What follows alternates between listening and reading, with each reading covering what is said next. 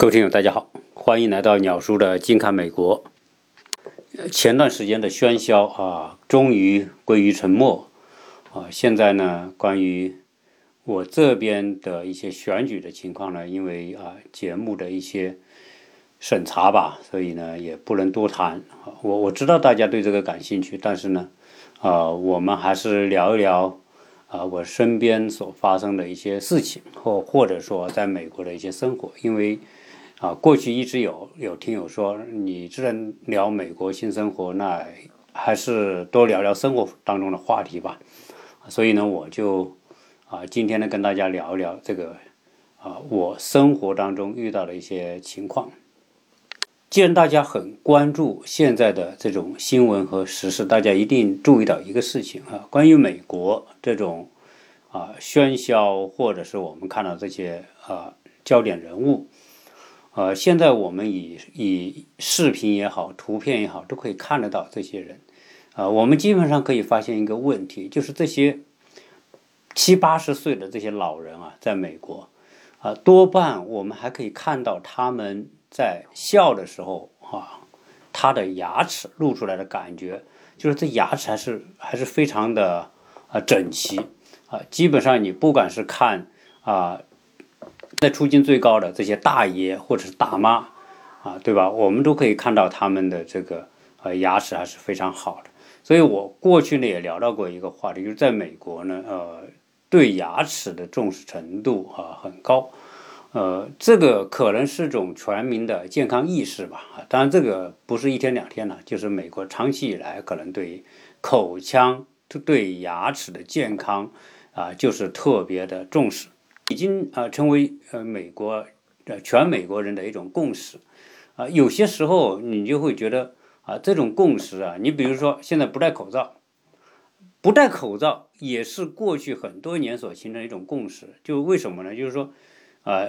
一般是大家病了啊，我可能会咳嗽，会可能啊把啊感冒传给别人，所以我戴着口罩，不让这个病毒喷出去，或者不让感冒。影响到别人，对吧？呃，一般健康的人是不需要戴口罩，这也是美国好像很多年所形成的一种共识。呃，这种共识从某个角度来说，也影响到现在在美国疫情的传播啊。由于啊，我们看到很多集会，对吧？特别是那个老川的一些集会，他都啊，很多人都不戴口罩啊，认为戴口罩是妨碍他的自由啊。所以这种东西叫叫什么？这叫啊传统的一种观念或者意识。那美国人对牙齿的重视也是同样的道理。我昨前天吧，啊前天，我去做了一下牙齿。呃，到了美国之后呢，我们在国内的时候对牙齿重视程度不是那么的高啊。比如说洗牙，呃，或者是牙齿出了问题，如何去去治这些牙，我们在国内反正总总而言之叫一种叫牙痛不是病啊。痛起来真要命命，这种这种大家都是这么来调侃啊，所以也对牙齿也不是那么重重视。我们在国内的时候啊，我是到了应该说四十岁之后啊，才开始重视，比如去洗个牙呀之类的。呃，牙齿对人的健康之重要哈，基本上来说哈，我我原来不是讲嘛，就是啊，孔子去去访问老子的时候，去寻道去求道的时候。啊，老子就告诉他，他说：“你看我年龄这么大了，对吧？啊，我我我我现在呢可以跟你说话哈，我我我嘴里哈，我的舌头啊完好无损，但是我的牙齿都掉没了，啊，就他就讲了这个问题嘛。实际上，啊，牙齿呢啊是象征着一个人他的生命力啊，因为我们的食饮食，特别是咀嚼哈。”第一道关就是靠牙齿，你只有牙齿经过咀嚼之后，你的食物才容易消化。同时，咀嚼啊是体验美食的一个最重要的东西。为什么中国叫舌尖上的国家，对吧？我们啊琢磨出很多色香味的东西。哈，我我们中国人做吃的哈，多半是先要表现出好看啊，然后呢香。啊，最后呢，再去尝，啊，这个过程从从视觉到嗅觉，再到咀嚼，啊啊，这个过程啊，相比之下，你说老美有没有？也有，也有。但是我们特别强调这个东西，啊，但是老美呢，基本上来说，啊，牙齿的，由于他花的钱，他看顾的相对比较好，所以呢，到了老年，哈，牙齿的情况比中国可能普遍会好一些。呃，由于这个牙齿啊，一每天都要用，都要咀嚼食物，你不可能说你不吃东西，对吧？所以实际上牙齿是一个啊损耗品。从你小时候，比如我小孩，现在他牙齿已经换完了，进了十岁啊十一岁之后，牙齿就基本上就就完全换完了。换完之后，他牙齿就不能再生了，啊，不能再生意味着啊，从十岁左右开始。这些换完的牙齿就要陪伴到它掉光，甚至啊去世的那个时候为止，所以它是一个损耗的东西啊。牙齿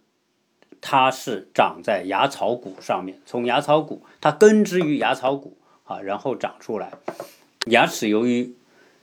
呃里面有丰富的神经啊，所以为什么牙痛起来很要命呢？就是它和神经连着的。呃，我昨我前天去是干嘛呢？去洗牙。在美国呢，如果你买个保险啊，我到美国之后呢，因为小孩需要看牙呀，需要做矫正呐，呃，大家知道我在前年吧做了一期还是两期关于我小孩做牙齿的这个经历。呃，首先他要矫正牙齿啊，要拔牙，把牙拔掉，再才有空间来矫正。啊，我小孩拔了四颗牙，啊，一共是拔了六颗，因为有两颗是属于啊乳牙，啊，所以呢就不算啊，基本上呢就算四颗牙，把四颗牙上面两颗、下面两颗拔掉之后，才有位置来调整。但是其中有一颗牙，啊，他拔的时候，那时候我们也没买保险，没什么，花了八百美元拔一颗牙，啊，所以我小孩在这边矫正牙齿成本是很高的。啊，所以对于一些有想想想来美国的这些家长，如果你的小孩正好处于这个啊十一二岁的年龄啊，那你最好在国内先把这个啊矫正的一些工作做好啊。到美国呢啊矫正牙齿，不同的州不一样，但是总体来说比国内要贵不少的。啊，现在我我我们家老大正在矫正牙齿，应该两年时间啊，矫正两年基本上快结束了。呃，矫正是为了让牙齿有个特别美的形哈。美国的小孩啊，基本上来说，百分之九十都会做牙齿的矫正，只是程度不同。有些人像要要像我小孩要要拔掉牙齿啊，来留出空间来矫正，才能达到那样一个啊最最好的状态。有些小孩呢，哎，他不需要拔拔牙，那当然就更好，直接带一个矫正器就可以矫正。呃，美国人对牙齿的重视，可能在全世界来说啊，都是属于啊最呃是是是最高的哈。为什么？这个可能和美国的观念啊，我们说的刚才讲的那种啊审美啊各方面吧，还和人的这个社交和和人的这个职业都有关系。呃，现在由于矫正的方式很多了，所以我估计哈这个。这个只要到这个年年阶段的哈，都会去做矫正。我带小孩去的时候，我看矫正做牙齿矫正的生意就特别好。美国做牙医的也细分的哈，有专门做矫正的，有专门做做牙科治疗的啊，不同的啊。有些时候能做牙科治疗的，他不能做矫正；有人做矫正，他不做牙科治疗。呃，我我小我我家老大在这边做牙齿矫正，总共应该大概花了六七千美元吧，啊，肯定是超过七千美元啊，所以大家可以想想啊，跟国内比，国内可能是一半的价格左右。然后呢，啊，由于牙齿很贵，所以呢，你就会延伸出啊，牙齿的保险，你有保险。啊，买这个牙齿保险呢，也分很多种啊。就我基本上呢，我我们只买了一个家庭套餐啊。现在我们的这个牙科家庭套餐大概是一年一千五百美元。这一千五百美元呃，可以干些什么呢？就是啊，你第一年买的时候，那你只能享受，比如说每年两次的洗牙啊，就普通洗牙，就是比较表面的洗牙。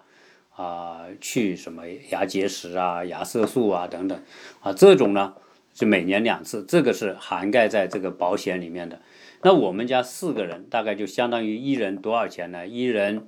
啊三百多块钱吧啊，那这个三百多块钱呢，就是跟洗两次牙，然后呢你有一些第一年呢你还不能治疗啊，所以所以第一年基本上除了洗牙就没有别的，呃，要第二年之后呢。你继续买这个保险，那他就会给你一些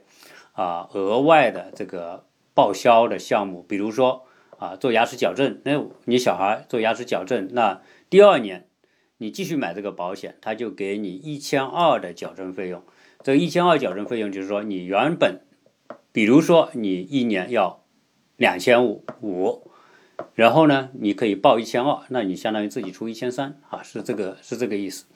啊，然后每一个人呢，可以除了享受每年两次的免费普通洗牙之外呢，啊，你要是出现一些治疗的，比如说前两天我的老二他就牙齿有两个洞，去补这个补呢，他就可以给你报销百分之五十，啊，比如说是五百块，那他你是出两百五，呃，然后呢，洗牙在美国呢有一个概念就是。我在国内就是做普通洗牙哈，国内肯定也有叫深度洗牙的，在美国呢，呃，也有深度洗牙，而且比较重视这个深度洗牙。呃，原因是什么呢？由于你这个牙齿啊是长在牙槽骨，但是牙槽骨上面呢就有一圈是属于牙龈，这个牙龈呢啊是也是保护这个牙齿的。啊，如果你的牙龈坏了啊，那你的牙。齿和牙槽骨之间的结合可能会受到损害，啊，所以呢，啊，很多人经常会出现牙龈发炎，啊，牙龈发炎的原因，其中一个就是你牙齿清洁不彻底，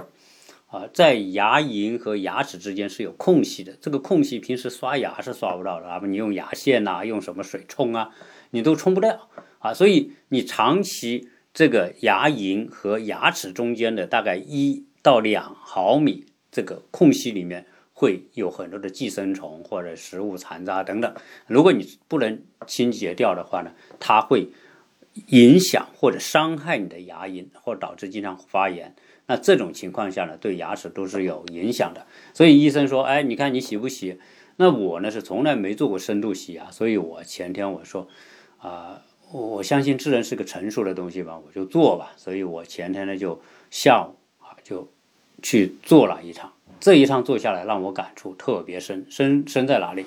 啊，深在就是说，它由于它要伸到你的牙齿和牙龈里面去，所以呢，它必须给你打麻药啊。这是以前我只是去拔牙才去打麻药嘛，比如我植牙、拔牙，我我我是打过麻药的啊，但是洗牙没有，但是这是第一次啊打麻药。他这个医生呢，这个美国呢这种。牙科诊所很多啊，基本上就是一个主治医生，你有执照有 license，啊 license 是取决于你需要啊受过这种啊专科的教育啊，在美国如果你要完成牙科的这个啊学业，然后毕业，然后去实习，实习完之后你可能还要考试，考试完再申请执照啊，所以你要成为一个合格的拿到执照的。啊，牙医是不容易的哈。原来我们讲这个，你要学牙科啊，你你是学的时间是很长，而且学费很贵啊。基本上来说，这种学牙科的，一年大概我有个朋友，他女儿是学牙科，大概一年七万左右，四年学下来，对吧？啊，可能也也是几十万了啊。所以牙医他牙看牙贵呢，和这个呃行业的。投入成本是有很大关系的。那我去的那个诊所是个华人的诊所，因为相对来说好沟通嘛。啊，这个华人啊也有他的客户群体，有时候也是属于啊老移民推荐的，所以我就去。啊，一般我们现在洗牙都在那里。那有一个啊老老医生啊，他帮我啊，我就问他说做这个东西啊呃谁做？他说我。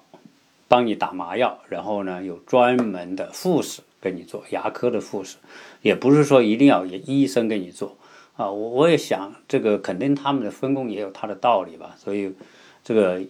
牙医呢，一个老医生，大概五六十岁啊，就帮我注射麻药，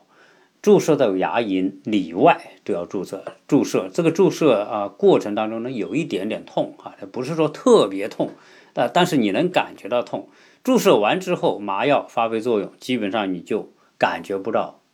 你嘴里有东西了，你就你就没失去知觉了嘛。那个医生呢，就帮我，这个护士吧，就帮我。啊，深度洗牙，反正这个整个过程大概一个小时到一个半小时之间。啊，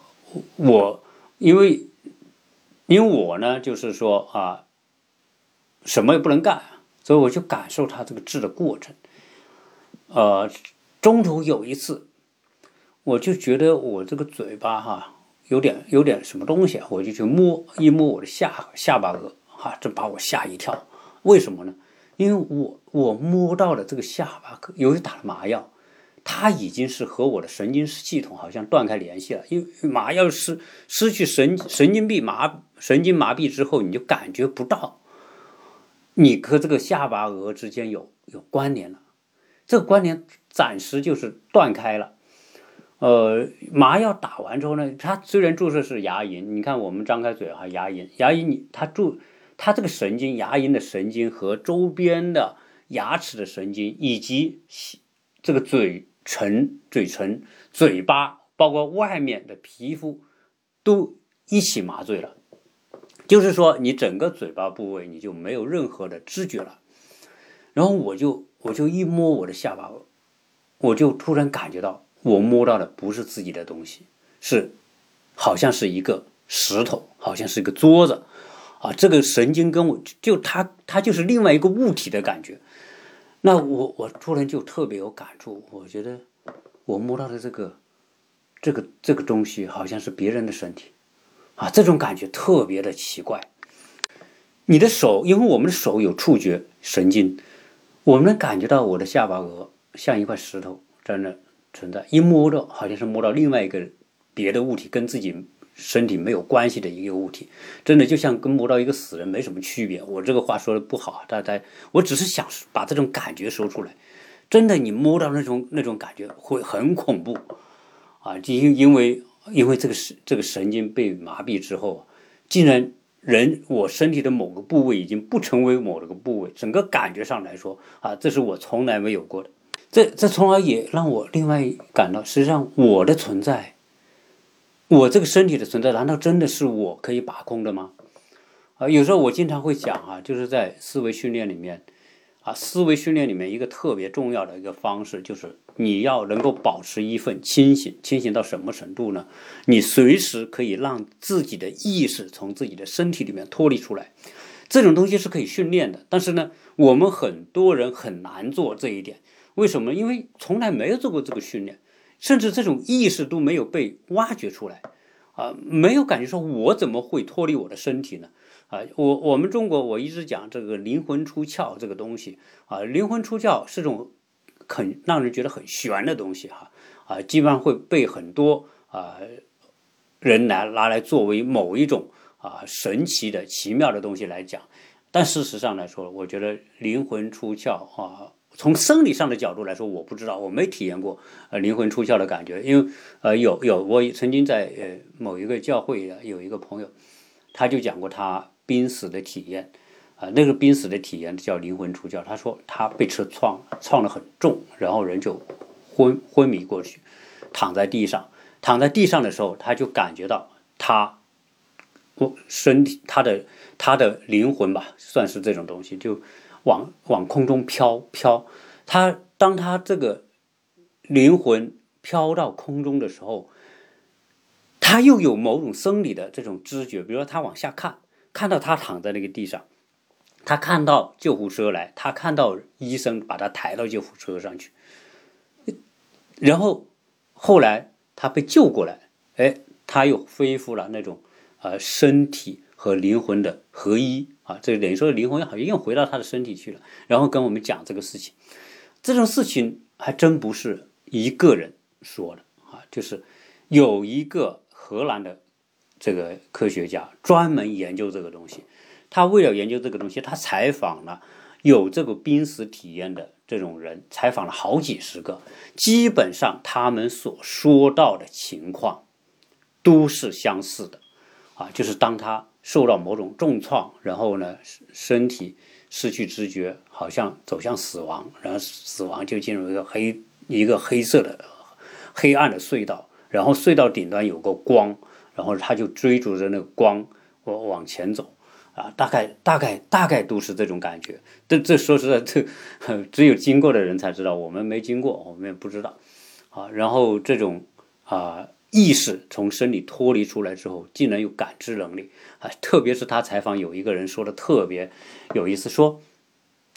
他当要死亡的时候呢，他的意识脱离了身体，就往上走飘。他在一个医院里面，医生在跟他做手术，他看着这帮人在跟他做手术，然后他的意识飘出窗外，到到屋顶，到了屋顶之后呢，他竟然看到屋顶的某个位置有一双女人的红色的鞋子。好，后来他被救过来，救过来之后呢，人就问他这种，他就说我有这种感觉，然后他说我我我到了，我飘到了天空，然后看到屋顶，屋顶上有一双红色的女人的鞋。呃，然后人说这个医院这个楼楼顶从来是门是锁着的，不能让人上去的啊。基本上来说，这个病人不太可能爬到楼顶，真的看到有这双鞋子。但是呢，他在这种灵魂出窍的时候啊，竟然就啊通过这种这种方式看到了。看到后来人们说，你这这个描述，我们证实一下呗。结果有人就爬到楼顶。去真的在那个位置看到那双鞋，所以这种东西你没法解释，啊啊！所以我今我我从我做牙我来我我说到这个是不是有点扯远？我不知道，但我只是觉得我当时我摸到我自己下巴的时候，我真的好震撼啊！自己摸到的不是自己的身体啊，那一刻那种感觉啊，那所以当我们说思维训练里面的呃意识脱离身体呢，是我随时可以设想。我的意识可以脱离我的身体，我在空中可以看到，比如我现在在这里画画，我拿着笔，我在画架上画画这些东西，我可以设想着我的意识在空中看着我在这里拿着笔在画画，这是可以的。这种这种训练为什么有必要呢？啊，因为我们人往往往容易受到嗯情绪的操控。人都是情绪的动物，我想我我们的听友，你没有谁敢说你不受情绪的操控，喜怒哀乐一定是有的，在现实生活当中，别人一句话就可以把你激怒，啊，一个呃一个挫折可以让你觉得很沮丧，啊，甚至说跟跟家人可以因为一件事情吵得不可开交，啊，夫妻之间可以大打出手，原因是什么？因为你情绪失控了，你情绪失控之后呢，呃。这个时候，你你的你的理性啊就被掩掩盖掉了啊，所以很多时候呢，当你在一个任何一个非常的时期，不情绪处于啊非常不正常的时期，不管是悲伤也好，或者是你愤怒也好，你设想此时此刻你可以飘到天空，看到在地上的这个人，看到这个在处在愤怒当中的人，处在沮丧当中的人，处在绝望当中的人。甚至处在愤怒当中的人，如果你你你时时能够让你自己处于第三者的角度来看自己的时候，你就很容易冷静下来，很容易摆脱情绪对你的控制，啊，所以这就是一种思维训练，这算是思维训练的一种，啊，所以呃，所以我会说，我说我在节目里面经常会把一些我个人的体验啊拿出来，啊，跟大家来做一些分享。这种东西要有一种很强的自知和自觉的能力，你你自己觉悟，就自己感知，自己知道自己属于什么状态。你只有脱离你自己，你才能知道你的状态。如果你陷入其中，你是根本不知道。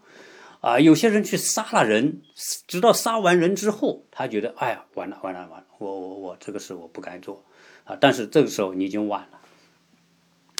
呃，在。与人相处当中，为什么有些人会表现的冷静和克制？为什么有些人表现的极没有克制力？啊，就是因为他他的意识和他的身体高度的强烈的结合在一起，从来没有离开过。啊，他所以有些人会怎么样呢？就是说，有些人在做完一件事情之后，他觉得很后悔，他在事后他会后悔。哎，这种人多半他还有一点意识，觉得当时那个人是自己，但是当时的那个自己做错了，他有一点有一点觉醒。有些人就是做错了，他从来都不会觉得他做错了啊，因为他从来都没有让他的意识和他的身体有和情绪啊有片刻的分离啊。所以一个人实际上这种东西是种僵化啊，就是我我一直讲的人。固化，固化其中一种就是你的意识、你的情绪时时和身体捆绑在一起。所以我们要做的训练是什么？就是说，时时训练，让自己的意识、让自己的情绪和自己的身体能够短暂的脱离。你能这种东西啊，你你能够如果做到这一点的话，你在很多时候啊啊，你的行为就容易被控制啊。就像有人说我愤怒的时候，你对着一个镜子。看着愤怒那个自己，你就愤怒不起来啊！实际上这也是一种训练，这也是让自己摆脱情绪的一种方法。所以我前天做牙齿，我觉得啊，给我的这种体验，呃，让让我更加的震撼啊！实际上，这个人的神经系统和我们自己之间是可以脱离的，脱离之后，你触摸到的自己完全就不是自己。呃，现在由于在美国呢，疫情啊大爆发，每天十几万人。呃，我们一般情况下呢，除了必要的，比如说出去要采购点什么东西、食物，呃，会出去一下。出去基本上就是做两件事啊，戴好口罩，然后勤洗手，有时候戴个手套。呃，目前来说啊，我们去超市啊，最多啊，就是就是。啊，做好这种防范，啊，华人圈里面呢，基本上来说，大家这种防范做的比较好，所以我们呢，基本多去华人超市，因为大家都自觉嘛，所以呢，啊，反而觉得啊，华人超市会比较安全一点。呃，大概在两个星期之前，那我大概应该不到两星期吧，我们呢就家里又增了一个新成员啊。大家知道我曾经，我们曾经有一只猫啊，叫 Tiger 啊。这只猫呢，已经在我们家有四五个月了，快半年了吧。呃，是大概三个月，三个多月对。然后，然后我们新增的这个呢，就是小狗啊。这一只这个狗呢，大概啊，在美国叫 Puppy，它大概两两一一个星期吧，出生六天的一个小狗。然后我们就去领养。在美国呢，有很多这样的这种宠物救济所，呃，美国的宠物肯定是这个拥有率是很高的，人均拥有率啊应该是很高，啊，基本上百分之八九十的家庭都会有宠物啊，而且宠物多半是狗。那我们领的这个呢，我估计属于新新出生的一只小狗，一种混血的，反正 有人觉得它像一头奶牛，为啥？因为它这个白色，呃，白底的黑色，而且很清晰，就像那个奶牛的花纹一样。啊，我的邻居一看，哟，这不是像小奶牛吗？我说，也也也蛮像的哈。啊，这这这这只小狗，我们去领，当然你是这样，你如果你想领呢，啊，美国大量的这种宠物叫 shelter，这个救济所里面，你给去领，领了你先填表。啊，比如说要把个人的情况、住址啊，这个联系方式，你喜欢什么样的狗，喜欢多大的狗，啊，什么品种，对吧？你都你都可以把你所有的要求都都填好。填好之后呢，他一般呢，他会有这种狗领的时候，他会集中在一天，呃，他给你发发邮件通知，你可以去。那天呢，我们就去了。去到一个在离亚特兰大就市中心不远的一个地方吧，我看那个还是比较大，呃，排队啊，正好是疫情期间，我们就戴着口罩去呗。那那那那，因为想想有一条小狗哈，一第一个呢，啊，这个狗呢，我们以前没有真正的饲养过啊，所以想体验一下美国人养狗是怎么回事啊。第二呢，呃，我们就想养一个。可爱的小狗，所以我们一眼就看中了一条狗啊。我们排在大概第五啊，其这狗呢分啊比如说半岁以下的，就六个月以下的，或六个月以上的，或六个月到一一岁的，一岁到两岁、三岁的，啊等等这种狗你自己挑。呃，我们那天去排队的时候，就看到旁边有几个池子里面有一只小狗，一只小狗很小很小，很活泼，呃，两只耳朵耷拉下来。然后我老婆说：“哎，这只小狗好。”那我们就去，正好我们去的时候呢，呃，进去之后呢，前面有一对黑人夫妇，就领了一抱了一条叫吉吉吉娃娃那种小小小狗哈，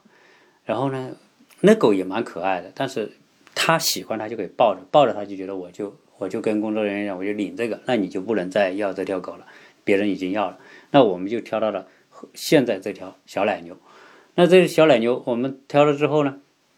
呃，问了一些相关的情况哈，那那他们也告诉我，这个这个小狗是什么什么情况，叫什么名字，多大？还是告诉我才六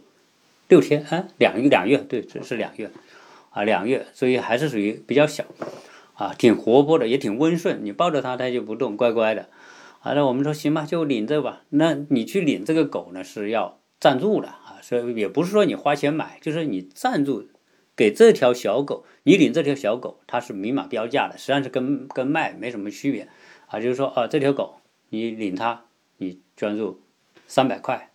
啊，有捐四百的，有捐不同品种啊，不同的大小还还捐不同的钱呢。那我们就领了这个，捐了三百三百块，三百刀啊。那小狗呢，他给你啊讲解一下这个小狗的情况啊，大概啊做做了哪些事情，有比如有做。呃，疫苗啊，有做各种检查啦，还做了结扎了，就是等于说阉割了。你这个小狗，这个领的是个小公狗，它就不能再生生，没有生育能力了。啊，这边的狗呢，百分之八九十啊，就是甚至更高的，就是你领养是做宠物的话，都会干嘛？都会给它做一个啊阉割啊。那啊，因为它到了发情期，它就没那么乱，而且呢，这个。就是总是比较好好管吧，我我觉得啊，所以呢，这些都做完了啊。那因为如果你自己领一条狗，本你如果你自己有条狗，你要去做这些手术，你也得你也得花钱。你比如说你做个结扎手术啊，打疫苗啊，干什么啊，你都得花钱。所以实际上它这个收费还是比较合理的。我们把它领回来，因为两月吧，大概是大概多长呢？大概三十公分。我一只手托着，就像托着一个小玩具一样，哈，一个活的玩具，就就这种感觉。这这小狗呢，就是精力很旺盛啊，而且一来到我们家之后，现在不到两周吧，就翻了一倍。它的体重现在我来的时候六磅，现在已经多少了？现在有十几磅了，而且已经已经翻了一倍，而且长得很快。而且，但是我我这段时间体验就是小狗确实它通人性。啊，我也养了猫，猫呢和你呢是有距离的，但是小狗和你就没距离，这小狗离不开你，这小狗对主人的忠诚度之高啊，啊，可以想象。我我曾经也做了一个一期节目，讲这个养狗的，啊，一个一个养狗的故事，一个残疾人和狗的故事，啊，这是一个纪纪录片，大家可以可以在网上看得到，啊，狗对人的忠诚就是。狗对主人的忠诚，它这是真的是啊，所有动物里面最高的。所以这也是为什么狗呢，啊，能够啊有那么多的品种，啊，这种品种到底是因为它讨人，它为了迎合人而产生的变化呢，还是这种品种和基因就有区别？这个我没有研究过，啊，不知道。有人说是因为啊，狗它适应环境能力强，它懂得看人脸色，所以它能够改变自己，让人让。主人来喜欢自己哈，这有有没有这种可能性？有有可能有这种因素，但是呢，是不是因为这种因素就能够让狗演化出上万个品种？它据说是啊，最常用、最普通的这个品种，现在有好几千、六七千个品种。那那那就算是这种，因为狗从野生的狼的状态是变也变成这个家庭饲养，这总共也就没几万年吧，对吧？按照道理来说，你在这个这个没有这个一一两万年的这个时间里面，怎么可能会有那么大的变化？又是藏獒，又是贵宾，又是斑点，又又有什么小的、大的？这这不太可能嘛，对吧？啊，所以这里面到底是什么原因，我们也不知道。但总之是狗确实是一种啊适应能力很强的一种动物，而狗的适应能力强，从某个角度来说，啊，是因为哈，这里说来又会说到我前面说的这个呃训练的话题哈，就是狗呢是特别能适应环境，而狗呢啊，比如你饲养的狗是很能受委屈的。啊，它能受委，它受委屈的能力之强，啊，是超乎我们想象。你不管怎么，比如你你养一条狗，你已经养的，它就只认你是主人了。你不管你主人怎么惩罚它，它都会受受承受的。它会不说逆来顺受，基本上来说，它不会反抗，它会接受。啊，这这里面有一种很奇怪的东西，为什么它它可以这样？但是别人要要让它干这个事儿，它不会干。啊，它那它就会。那就很凶，它会咬人干什么？那主人为什么可以？那我觉得这里面呢，啊，就是我们说的，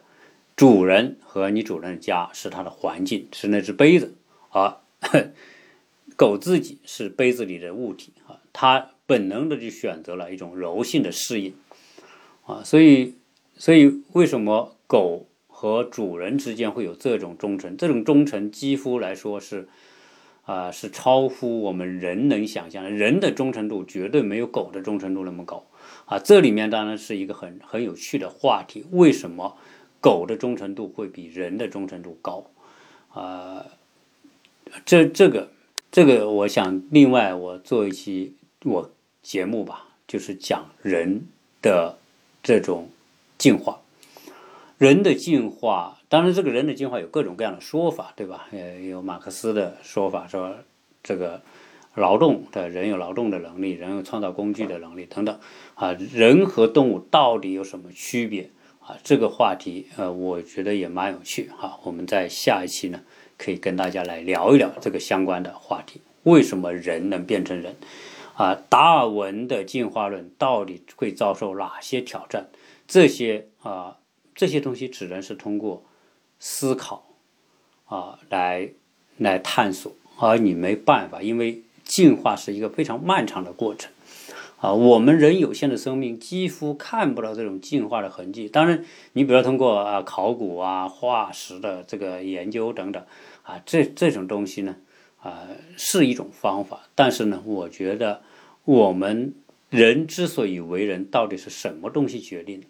啊，人和动物界。啊的区别，